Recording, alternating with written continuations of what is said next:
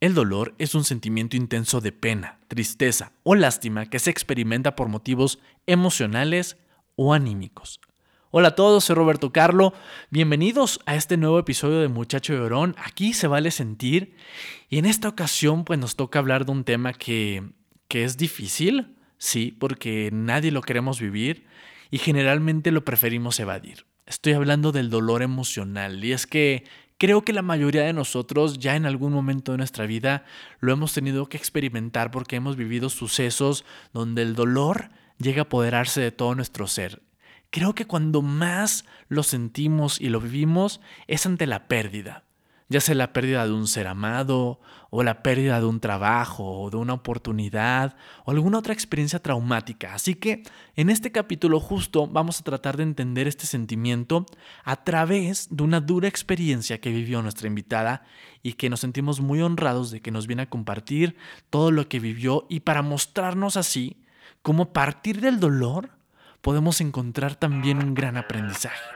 Así que bienvenidos, bienvenidas, esto es Muchacho Llorón es un espacio donde cabemos todos. Aquí abrimos la conversación a todas nuestras emociones y temas que necesitamos hablar. Junto a amigos y expertos buscaremos vivir con mayor conciencia de quiénes somos, qué sentimos y qué podemos hacer con todo eso. Soy Roberto Carlo y esto es Muchacho Llorón. Aquí se vale sentir. Visítanos en www.muchachollorón.com. Estoy muy emocionado de que podamos compartir ustedes y yo este episodio porque la invitada que estoy a punto de presentarles, que está aquí frente a mí, es una persona que yo conocí hace un par de meses y que cuando se presentó ante mí y me platicó su historia me di cuenta que era una historia que tenía que contarse aquí en Muchacho Llorón. Es una historia que cuando yo la escucho se me hace de inmediato un nudo en la garganta, se me ponen los pelos de punta y me di cuenta que es una historia que toca fibras. Y es que a través de una experiencia traumática donde su vida estuvo al filo de la muerte, y estamos hablando de un secuestro, es como nuestra invitada viene a platicarnos cómo ante la mayor adversidad que, que le ha tocado vivir, ha encontrado también su mayor aprendizaje. Ella tiene una frase que me encanta que dice, el 10% es lo que te pasa y el 90% es lo que haces con eso. Ella es terapeuta de pareja y familiar y además es especialista en estrés postraumático. Chulamit Graver, bienvenida Gracias, ¿cómo estás? Muy bien, muchísimas gracias por invitarme a este espacio tuyo en el que te deseo mucha suerte, sé que será de mucho crecimiento. Creo que hoy necesitamos que la gente nos escuche en temas que son no solamente actuales, sino que les van a ayudar a resolver o por lo menos a entender qué están viviendo.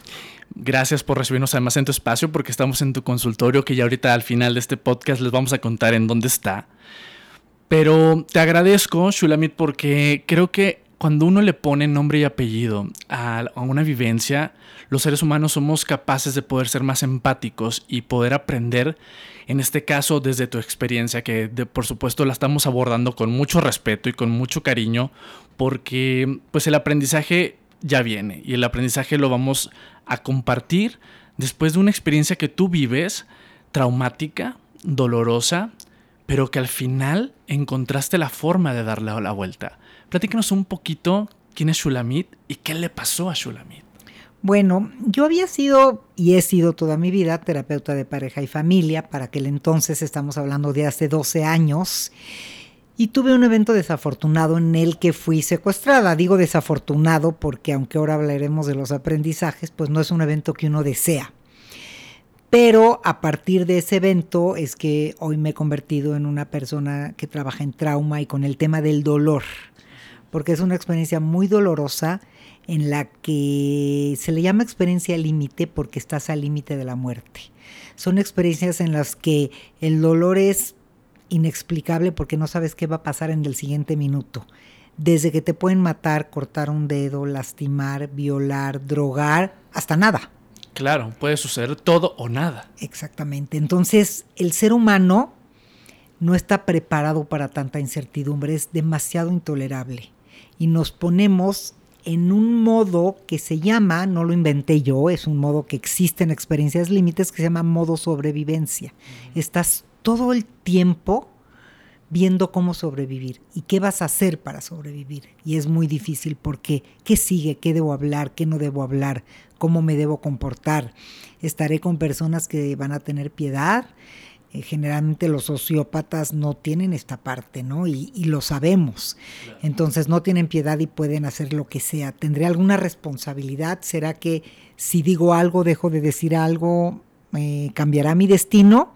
Son muchas preguntas, mucha tortura y los días se hacen interminables. Pierdes la noción. Me imagino, porque al final, como tú lo dices, cualquier decisión tomada o no tomada puede cambiar el rumbo de tu vida o incluso de tu muerte. Pero en este momento mucha gente va a estar diciendo, pero ¿por qué vamos a hablar del dolor y un secuestro? Porque qué posibilidades tenemos, y ojalá que nunca nos toque vivirlos todos, de vivir un secuestro. Pero el dolor, Shulamit, ¿es, es igual? O sea, ¿se vive igual?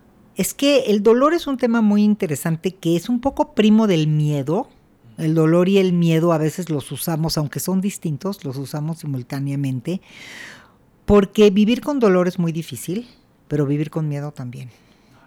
Entonces, cuando yo trabajo en este tema de trauma ahora, me doy cuenta que sí, tienes razón, no es el secuestro, pero es importante que cualquier experiencia dolorosa o crisis de vida, ¿qué quieres llamarle? Una separación, una ruptura, una pérdida, una muerte, una enfermedad prolongada, todas son experiencias de dolor.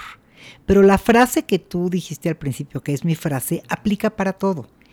No vivimos la vida con borrador. Ya estamos experimentando ese dolor, pero ¿qué hacemos con eso?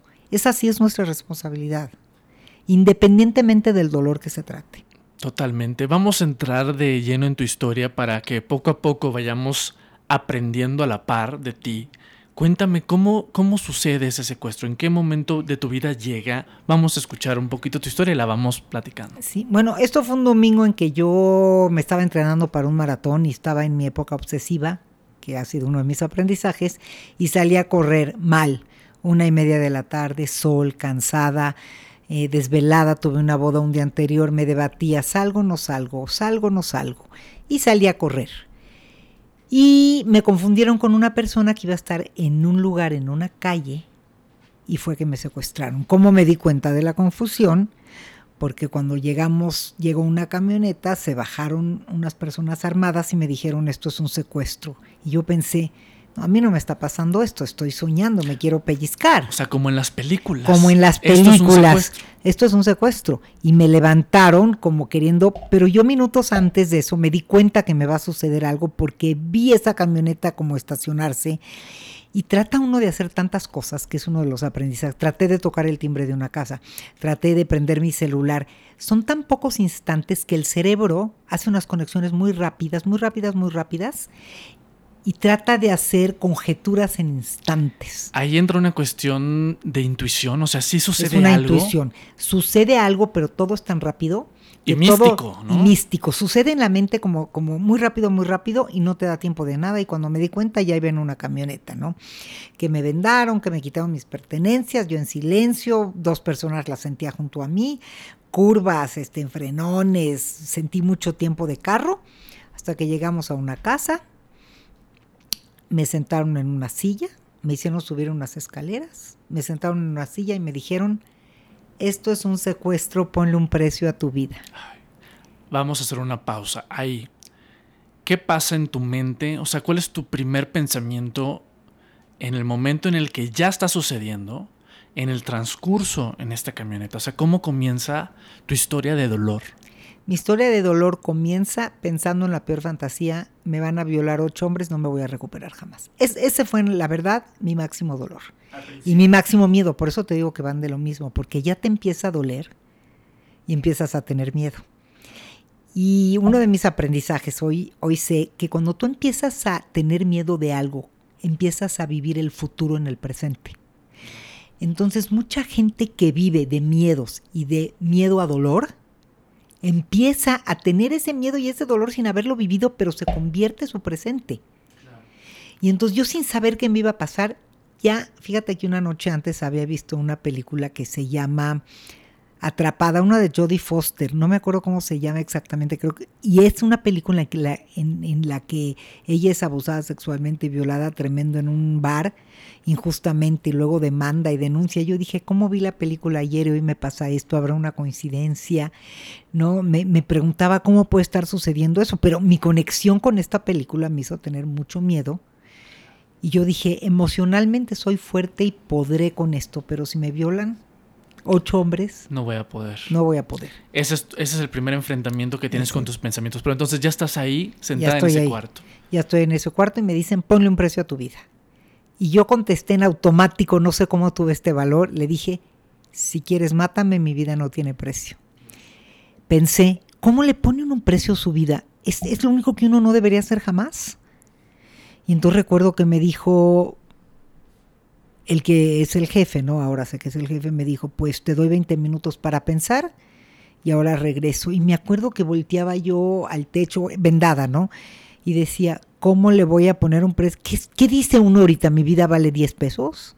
¿Mi vida vale un millón de pesos? Mi vida no tiene precio. Entonces regresó y yo seguía en blanco. Y le volví a contestar lo mismo. Te dije que mi vida no tiene precio. Y me dijo, ah, no. Entonces la vamos a preguntar a tu esposo y ahorita tú le vas a marcar. Cuando le dices, mi vida no tiene precio, ¿qué pasa, Chulamito? O sea, dijiste, estoy- es tu primer decisión, ¿no? O sea, la primera primer decisión, decisión. de... En verdad lo pensé. Yo creo que prefiero a morir a ponerle un precio a mi vida.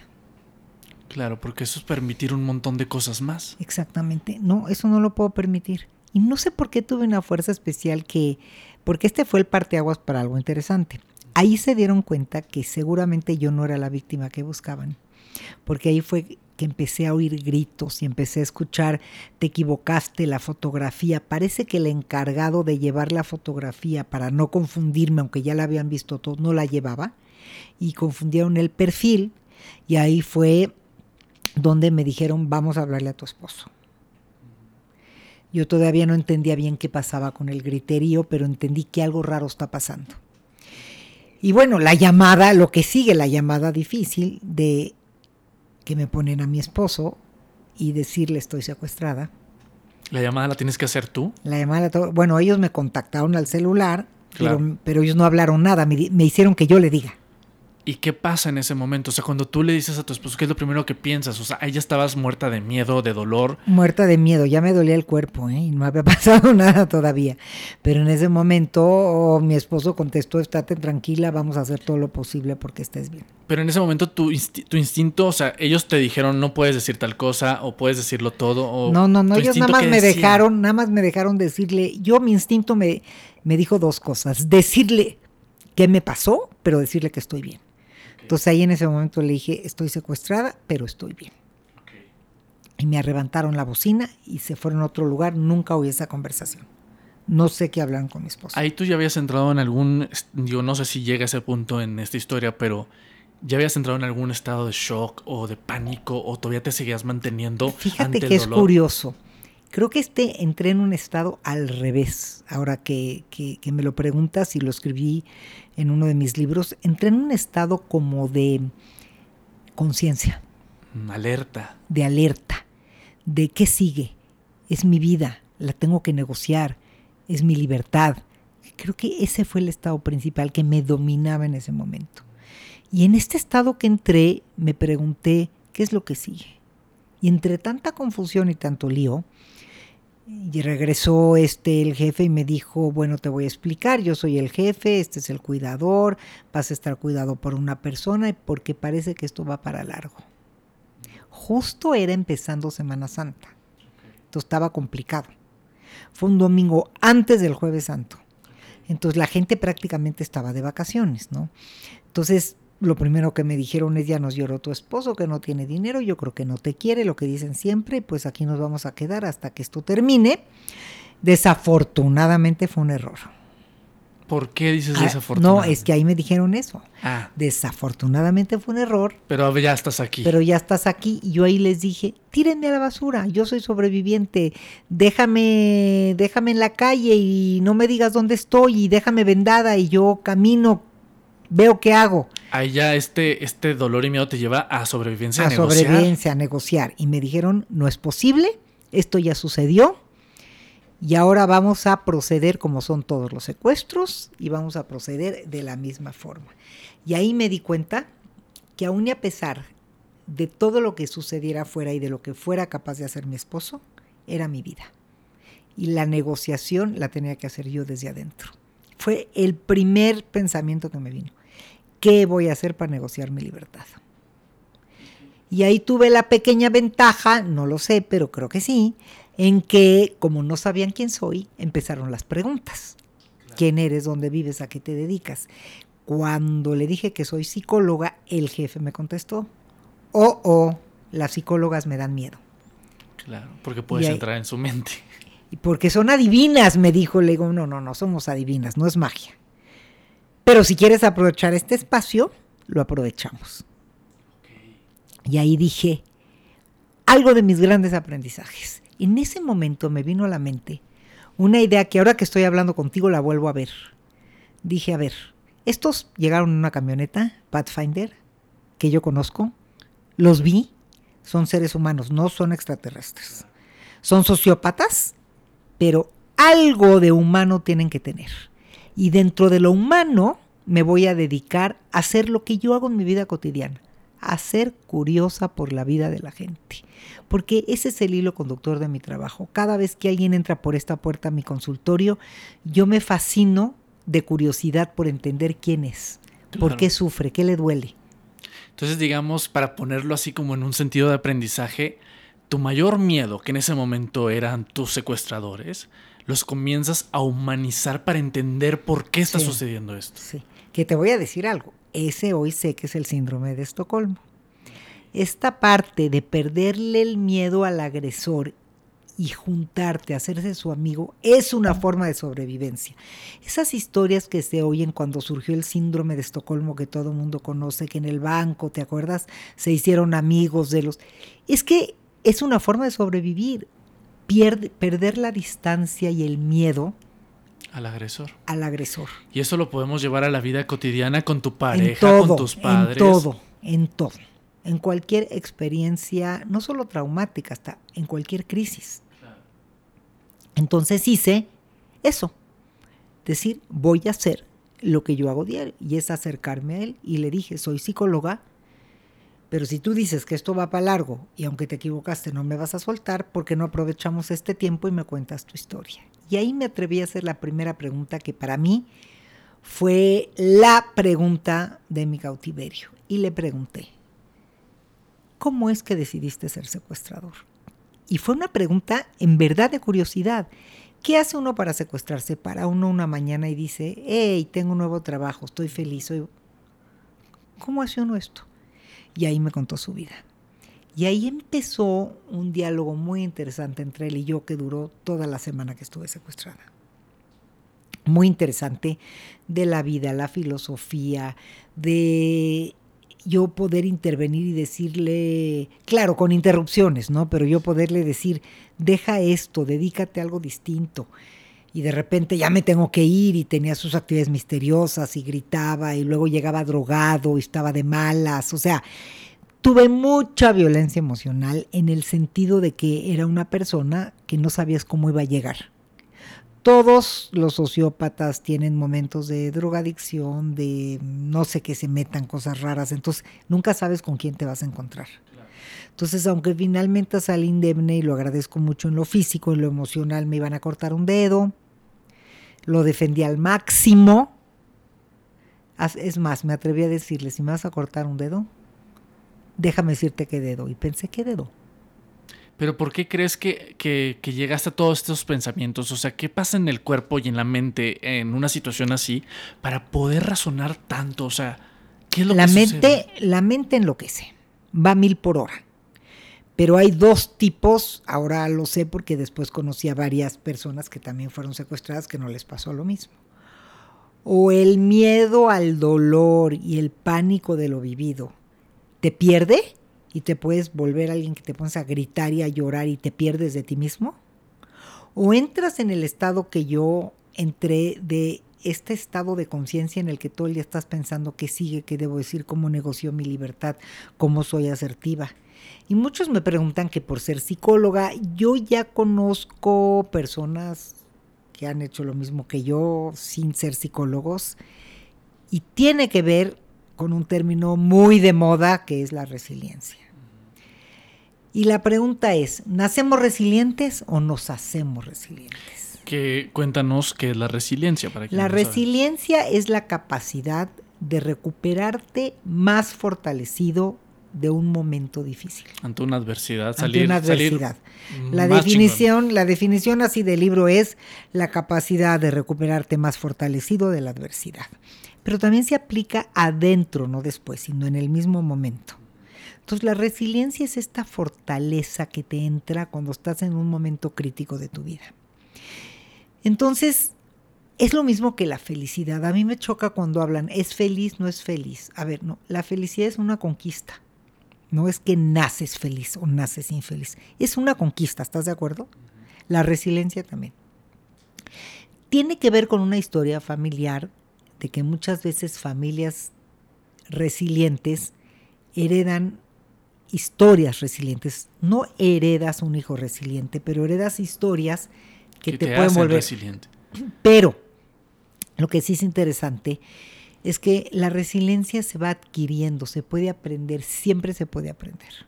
Si tú a un niño desde pequeño le enseñas a nombrar las emociones, a entender qué es lo que está sintiendo, a luchar por las cosas que quiere conquistar, no se lo das todo masticadito, vas a crear un hijo resiliente. Claro, alguien que va a salir ante toda adversidad. Ahora, yo vengo de familia de sobrevivientes del holocausto y me acuerdo de historias de mis abuelos que me ayudaron mucho en ese momento, sí los reconozco. Pero creo que mis ganas de vivir y mis ganas de salir de ahí me mantuvieron como ecuánime, tratando de ser muy cuidadosa, de ver qué preguntas hacía, pero nunca a cada minuto que oía una puerta cerrarse o abrir entendía con quién me iba a enfrentar, ¿no? El modo sobrevivencia también es como si pones tu celular en modo avión es un modo en el que entramos siempre que está amenazada nuestra vida.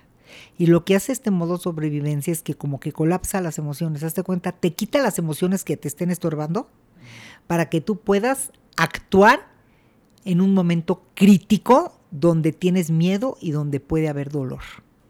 Por ejemplo, te pongo algo muy claro. Los rescatistas del temblor. Imagínate si un rescatista que se va a aventar por una víctima se pone a pensar, ¿estará fuerte la cuerda? ¿Será que me aguanta? ¿Será que la víctima de abajo que voy a subir pesa 100 kilos y no nos aguanta? Y si mi esposa lo supiera con mi hijo chiquito, ¿estarían contentos que estoy acá? Esas preguntas lo harían no aventarse. ¿Qué pasa en ese momento? ¿Qué hace de sabiduría el cuerpo? Te colapsa las emociones para que no sientas. Para que agarres en las ruinas te avientes aunque nunca te hayas aventado con poca noción del peligro, te avientas. Totalmente. Ese es el modo sobrevivencia. Sin ponerte en riesgo, supongo. Sin ponerte en riesgo. Claro. O sea, el cuerpo y la mente el cuerpo es súper sabio.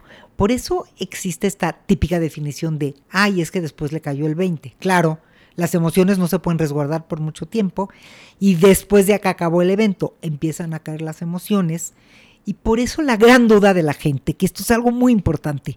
La gente dice, ¿cómo? Ya sobreviví, ya pasó todo, y ahora me deprimo, y ahora estoy triste, y ahora me cae el 20. Claro, porque entonces el rescatista le cae el 20 de, ¿y cómo me atreví? Me pude haber muerto, ¿cómo no me di el riesgo? Y ahí entra todo este tema. Pero en el momento lo haces porque estás en modo sobrevivencia. Okay. Todos los seres humanos tenemos ese modo. Esto entra, en este modo entramos en cualquier situación traumática y de dolor. Ante la muerte de papá, de mamá, de un familiar, ante la pérdida de Resuelves, ya se murió, qué galloso, que hay que enterrar. Tienes que estar alerta. Estás alerta a resolver. Y ya que resuelves, empiezas a sentir. Y ya que sientes, dices, chin, ahora sí, qué fuerte estuvo esto, ¿no? Entonces, así como le pasó al rescatista y como le pasaría a alguien que pierde un familiar o alguien de las Torres Gemelas que perdió algún miembro o una facultad, yo cuando me di cuenta todo lo que hice estando allá adentro, ya que estaba afuera, dije, ¿cómo me atreví? Claro. En toda esta historia, después de todas estas negociaciones y de todo este proceso que hiciste ahí con, con tu agresor, ¿cuál fue tu mayor miedo? O sea, ¿cuál, cuál recuerdas que llegó un momento? Porque supongo que pasando el tiempo llega un momento en que dices, ok, ya no me violaron, ya, ¿qué sigue? Bueno, miedo a que me hagan algo físico nunca lo perdí, porque aunque el jefe me dijo esto es un secuestro y nadie te va a dañar, no, no estaba tan segura. Aunque te voy a decir, hablando de los aprendizajes, le creí. Mucha gente me dice, ¿cómo le creíste? Ahora entiendo que creer es una forma de sobrevivir. ¿De qué sirve no creer? ¿Y qué crees? Perdí el miedo. En realidad debo reconocer que desde que me dijo eso, perdí el miedo a que me vayan a hacer algo físico a que me vayan a violar, pero no a que me vayan a matar, porque como yo no sabía cómo está la negociación y qué están haciendo afuera, yo tenía miedo a cada instante que él me decía que no se está resolviendo y que no están cooperando afuera y que no sabe cuánto tiempo va a tardar. Y en una ocasión, que este es el evento, vamos a llamarle cumbre o cúspide, con una pistola en la sien y cortando cartucho, me dijo, te voy a matar. Yo le dije, ¿por qué? Y me dijo, porque no resuelve tu esposo, porque ya no hay tiempo y porque esto fue un error, pero tenemos que acabar porque ya tenemos otra persona que vamos a secuestrar y necesitamos el espacio. ¿Y qué pasa? En, en ese minuto hice, me hice las dos preguntas más importantes de mi vida. Si es el último minuto de mi vida, ¿qué me faltó por vivir? Así rápidamente, todo en segundos, ¿eh? Y dije, soy una mujer afortunada porque he tenido la vida que hoy elegiría y creo que eso eso es de los momentos más importantes de mi vida porque creo que no siempre te preguntas algo así. Y la segunda pregunta que me hice es, si salgo viva, ¿qué voy a hacer diferente? ¿Qué promesa le haría ahorita al universo? Olvídate Dios, nada. Yo en ese momento no creía en nada, creía en mí. ¿Qué va a ser de mí? ¿Qué, vas, ¿Qué voy a hacer? Y ahí prometí que si salgo viva, bien y sana, voy a dedicar el resto de mis días a ayudar a la gente que vive con dolor, con crisis, con experiencias traumáticas. Y bueno, la otra parte de la historia que a lo mejor lo haremos en otra ocasión, es esa, ¿no? Lo cumplí, cumplí mi promesa saliendo. Y ahora me dedico a eso porque creo que el dolor em, no es lo que te debe, debe dominar tu vida. Yo creo que tú tienes que hacer algo con lo que te pasa. Y hoy día a día en mi consultorio veo gente que llega presa y víctima de lo que vivió y ahí es donde no estoy de acuerdo. Puede sonar muy frío de pronto hablarlo así al aire, pero todo lo que vivimos, dime lo que quieras, tiene que resignificarse y tenemos que convertirnos en mejores seres humanos. Esa palabra tuya ya te la había escuchado y me encanta que es resignificar lo que nos sucede e incluso resignificarnos a nosotros mismos. Pero a ver, después de que vivimos un dolor tan traumático, sea cual sea lo que estén viviendo cada una de las personas que nos están escuchando o que han vivido o que vamos a vivir, ¿qué hago? O sea, ya pasé esta experiencia traumática. Por supuesto, supongo que viene un momento en el que te quiebras. O sea, el dolor nos, el dolor nos quiebra o podemos mantenernos en este modo de sobrevivencia y de dar el paso a ser resilientes. Es que aquí es muy buena pregunta. Es que una de dos. O te fortaleces a partir de lo que viviste y te vuelves resiliente, o el dolor te vuelve en un víctima. Hay dos caminos. Nada más hay dos, ¿eh? No hay un término medio. Entonces, o eso te hunde, y otra de mis frases que me gusta más es, nada ni nadie puede agotar toda tu realidad. Tú siempre eres más que lo que viviste. Cualquier persona, yo soy más que una mujer secuestrada, soy una profesionista, una mujer con intereses, una esposa, una madre de tres hijos. Y al final eres más que tu propia mente. eres más que todo, tú siempre eres más. Entonces, esto es como esperanzador, porque cuando la gente llega conmigo muy, muy triste o desesperanzada de lo que vivió, siempre le digo, nada ni nadie puede agotar tu realidad. Y vuelvo a lo mismo, desde una crisis o una pérdida, una ruptura, no es que yo lo amaba y se fue con otra y me fue infiel y era el amor de mi vida, vivía por él, le digo, bienvenido a tu aprendizaje, no vives por nadie, vives por ti. Y esto no agota tu realidad. Nadie es la última coca del Y de aquí para adelante. Y de aquí para adelante. Por eso yo vuelvo a lo que decía el gran filósofo Aristóteles. La felicidad es individual. No vives para nadie ni por nadie. Ni resuelves ni haces nada por el otro. Lo haces por ti mismo. Entonces, este es el primer día del resto de tus vidas, porque finalmente, Roberto, esa es la realidad. La vida sigue. hasta en las cosas más tontas. Me decía una paciente la semana que entra, pero es que no puedo creer, murió mi padre, fue una tragedia, fue un accidente y al otro día te levantas, desayunas y te comes un chocolate. Le digo, ¿y sí? Y no te mueres. Tenemos que sufrir y no se murió, es un, sí, es una tragedia, qué triste, y han pasado muchas cosas muy duras. Y van a pasar. Y van a seguir pasando. Pero también el reloj va a seguir rodando, continuando, y la vida va a seguir. Entonces, ¿cómo eliges vivir? No puedes vivir presa de ser víctima, de ser culpable y de decir voy a vivir con dolor toda la vida. No, pues eso se convierte en no vida. No vida. O sea, no tiene sentido alguno tomar ese camino. Para nada. Y entonces, bueno, un poco siguiendo con mi historia, este, creo que fue una combinación de negociación de ambos lados, porque te cuento algo muy curioso. Cuando ya terminó la historia, como termina cualquier historia de secuestro, negociando y con dinero y todo, y me dijo, hoy te vas, me acuerdo que, que yo le dije, bueno, ojalá sea la última actividad que tú hagas así. Ojalá te dediques a algo más. No sabes cómo lo convencí en mi estancia de que cambie de giro, de que haga otras cosas. Y ahí me dijo, antes de que tú te bajes de este coche, yo tengo una pregunta y una confesión que hacerte. El mero jefe que ha cortado dedos, oídos y todo, ¿eh? Matado gente. Matado gente. Me dijo, ¿crees en Dios? Y yo le dije, bueno, sí, pero ahora tendría que hacer algunas negociaciones con él después de esto porque perdí mucho la fe, me confundí mucho. Cuando te dicen que estuviste en el lugar equivocado a la hora equivocada, es muy confuso escuchar eso, no pega. Me dijo, yo no creo en nada ni en nadie, yo no creo en la casualidad, yo solo creo en la causalidad. Y yo creo que tú y yo nos tenemos que conocer por algo. En lo que a ti respecta, creo que vas a ser una gran terapeuta después de esto. Bueno, casi para decirle gracias, ¿no? Sí, sí, sí. Pero en lo que a mí respecta, quiero decirte, que cambiaste mi vida como no lo había hecho nadie. Tocaste todas las fibras de mi ser y nunca te voy a olvidar. Y te digo algo muy fuerte, yo sé que es cierto. Te lo prometo que lo que nosotros hablamos Claro, yo me salí con la ilusión de que él ya no va a volver a hacer eso, luego la historia continuó, los agarraron, fui a declarar, a verlos, a reconocerlos y conocí a muchas víctimas secuestradas después de mí, digo víctimas porque es como se denominan socialmente el término, mujeres violadas, lastimadas, entonces me di cuenta que como terapeuta tenía que entender que la sociopatía es más compleja que una mujer psicóloga que te dice échale ganas y no hagas más esto, ¿no? Yo sé que es más que eso, pero sí sé que toqué su vida. Y sí sé que lo que hablamos ahí, en algún momento, en algún lugar de él, va a ser algo. No, bueno, al final el aprendizaje de esto que me estás diciendo es que en la vida todos somos maestros y todos somos alumnos. O sea, en todo, en todo y en todos tenemos algo que aprender.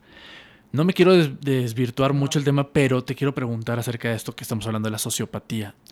Al, al hablar con él, y preguntarle todo este proceso que hicieron de psicología, de terapia, ante este grado de, sociopatía, se forma a través del dolor también. O sea, un, un, sociópata llega a ser un sociópata gracias al dolor. Muy buena pregunta.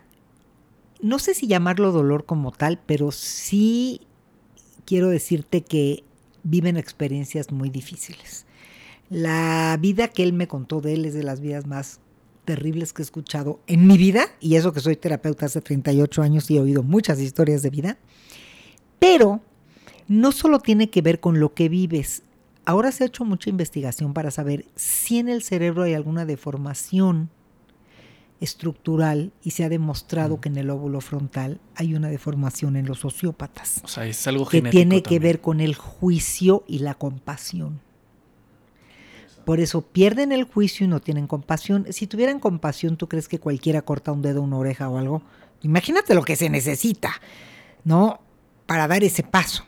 Entonces, es la combinación de haber vivido una vida terrible y entonces te vuelves un perpetuador. Por eso mi postura o mi convicción a lo que yo le apostaría en este mundo y ahora que hablamos del México tan difícil que vivimos es si sanáramos a nuestra gente, tendríamos menos posibilidad de que repitieran esas historias. Porque yo sí te garantizo que aun y a pesar de tener una deformación en el óvulo y todo lo que dice la ciencia, que es cierto, pero lo pongo entre paréntesis, Porque si este hombre que me contó su historia, él hubiera tenido acceso a una terapia y a poder sanar lo que vivió de niño y cómo llegó a este mundo y por qué llegó y las condiciones de vida que tuvo, que las cuento en mi libro completas y publico su historia, no hubiera sido secuestrador. El problema es que toda esa gente que sufre se queda con coraje, resentimiento, rencor y no tiene un foro donde sanarse. Por supuesto, ahorita hace unos momentos hablabas también de que la vida pues no se vive con un borrador, o sea, las cosas que suceden suceden y ahí están. Mi pregunta es, ¿vamos a vivir toda la vida con dolor y ese dolor se transforma o se queda como dolor como tal, pero ¿en dónde lo colocamos para seguir adelante? Esa es la gran pregunta, me estás haciendo la gran pregunta y para mí no te la puedo contestar así como dándote una receta, porque precisamente de ahí surge mi necesidad, eh, curiosidad por trabajar en trauma y entender qué proceso tendríamos que llegar o tomar, porque no se evapora, tienes toda la razón, ni el dolor se evapora, ni lo que vivimos se evapora y desaparece, ni lo podemos olvidar por decreto, no es darle carpetazo. ¿Sabes qué pasa? La gente te dice, estás vivo, ya, olvídalo, dale vuelta, la vida sigue. ¿Por qué te dice eso la gente? ¿Sabes por qué? Por el propio miedo y angustia y dolor que le provoca tu dolor. Porque si tú sigues hablando de eso, el otro no sabe qué decirte, lo conecta con la posibilidad de que le pase. Entonces, por eso la gente quiere darle carpetazo. Evadir. Evadir no hay ninguna emoción que yo tenga conocimiento hasta hoy como terapeuta que se evapora si no se trabaja. No hay ninguna experiencia que yo conozca que desaparece si no se trabaja. Entonces uno se tiene que atrever a buscar ayuda y a trabajar una experiencia de dolor, de trauma, de la que quieras, de cualquier tipo de dolor. Hasta de pareja. Las personas que no entienden por qué se separaron, se divorciaron, los dejó, lo dejaron o terminaron una relación, ¿qué crees? Vuelven a repetir la misma. Claro, lección no aprendida, lección repetida. Y llegan al consultorio con el dicho este que dice, ¿no? La misma historia, el mismo cuento. Sí, mismo diablo, historia diferente, pero es misma historia. Total. Otro diablo, misma historia. Exacto. Y repiten, ¿por qué? Porque no aprendemos, no entendemos de qué estuvo hecho lo que vivimos. Desde tu experiencia como terapeuta, hasta de pareja o familiar, ¿qué es lo que más nos duele a los seres humanos? O sea, ¿cuáles son esas experiencias que más, que más nos, nos cuestan? Mira, yo podría decir que el dolor número uno hoy es la traición. La traición, llámale en una cosa de infidelidad, en una cosa de deslealtad laboral. Es muy dolorosa, es un dolor emocional de los más fuertes no te recuperas, ¿no? De una traición. Mira, no quiero decir no te recuperas porque como yo le apuesto a que siempre podemos recuperarnos, me estaría contradiciendo, pero es difícil.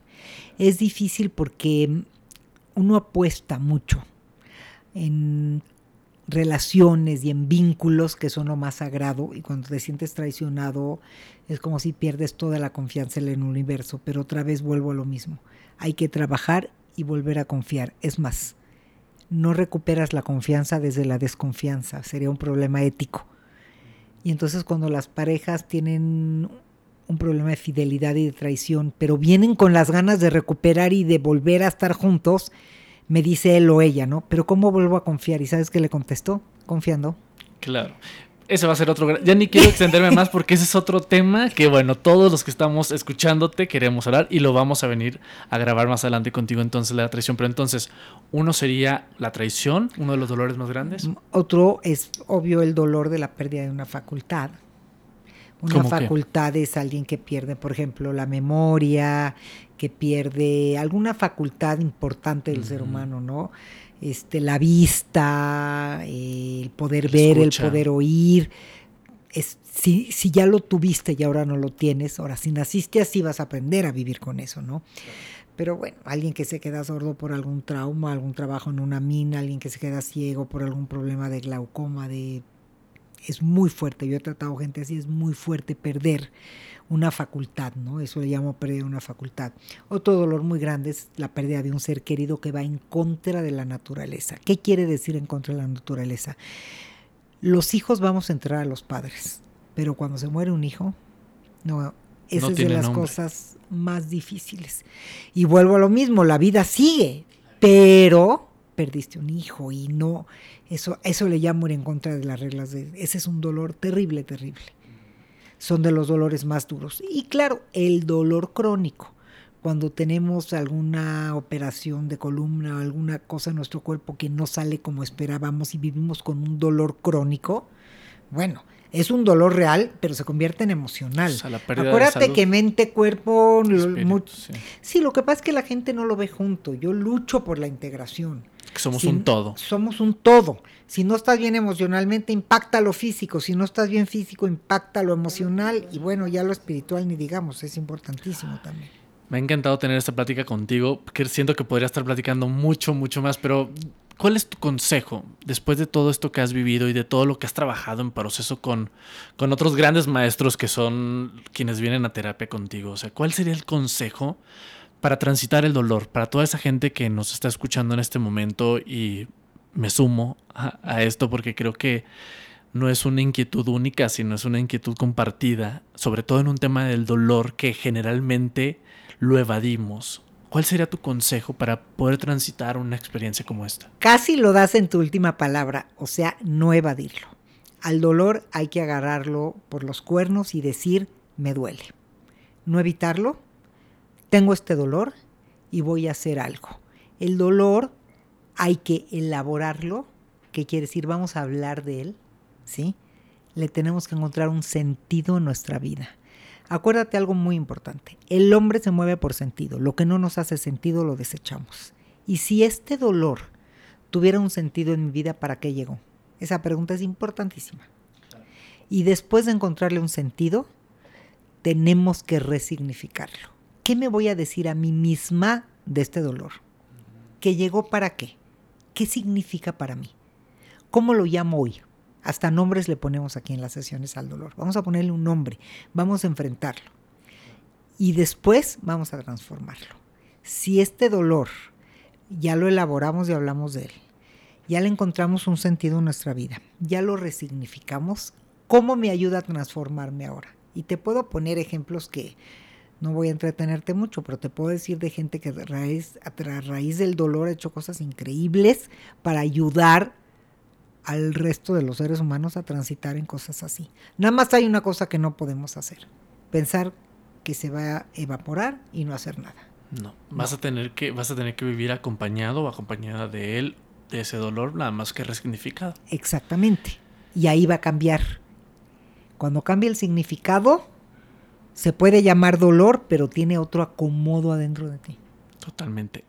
Quiero que me platiques un poquito de estos dos libros que, que tienes ya en el mercado y también que me platiques de tu trabajo, de tu proceso aquí en terapia, dónde te podemos encontrar, Shulamit, dónde podemos también hacer este trabajo de forma personal contigo.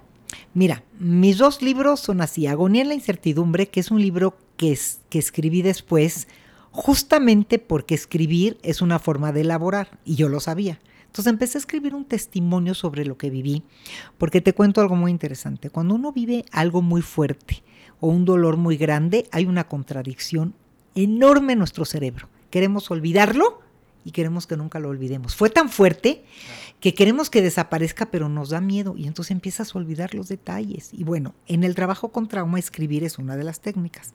Cuando escribí ese primer testimonio, al año del aniversario de mi secuestro, decidí mandárselo a todas mis amigas terapeutas, familiares y amigos que estuvieron tan cerca y acompañándome. Y empecé a recibir respuestas de cómo.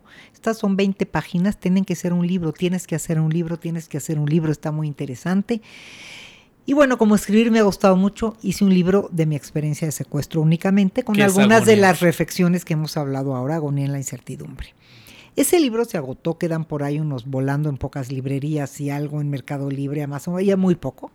Y me la, la- la, mm, se acercaron, la editora se acercó y me dijo, reeditémoslo. Pero ya habían pasado cinco años de eso, o cuatro años. Y yo Ya dije, era otra historia también. yo dije, contar. soy otra. Dije, yo tengo una historia diferente que contar. Ese libro ya no me define.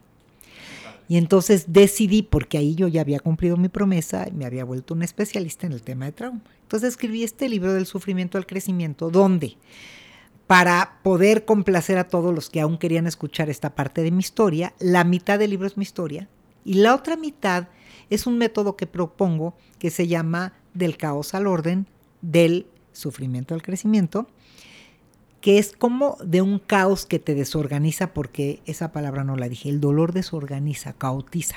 Claro, te De ese caos y de ese dolor, ¿cómo nos reconstruimos? ¿Cómo reconstruimos nuestra identidad?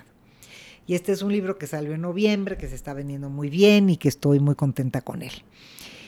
Y ahora mi trabajo, interesante porque junté mis dos especialidades mi especialidad de terapeuta de pareja y familia con la especialidad de trauma. Entonces ahora trabajo en experiencias traumáticas. Sí puedo decir con toda convicción que es mi pasión, porque no sabes cuando la gente me pregunta, ¿trabajas con cosas horribles? Feminicidio, abuso sexual, secuestro. ¿Cómo puedes oír esas historias? Me preguntan diario.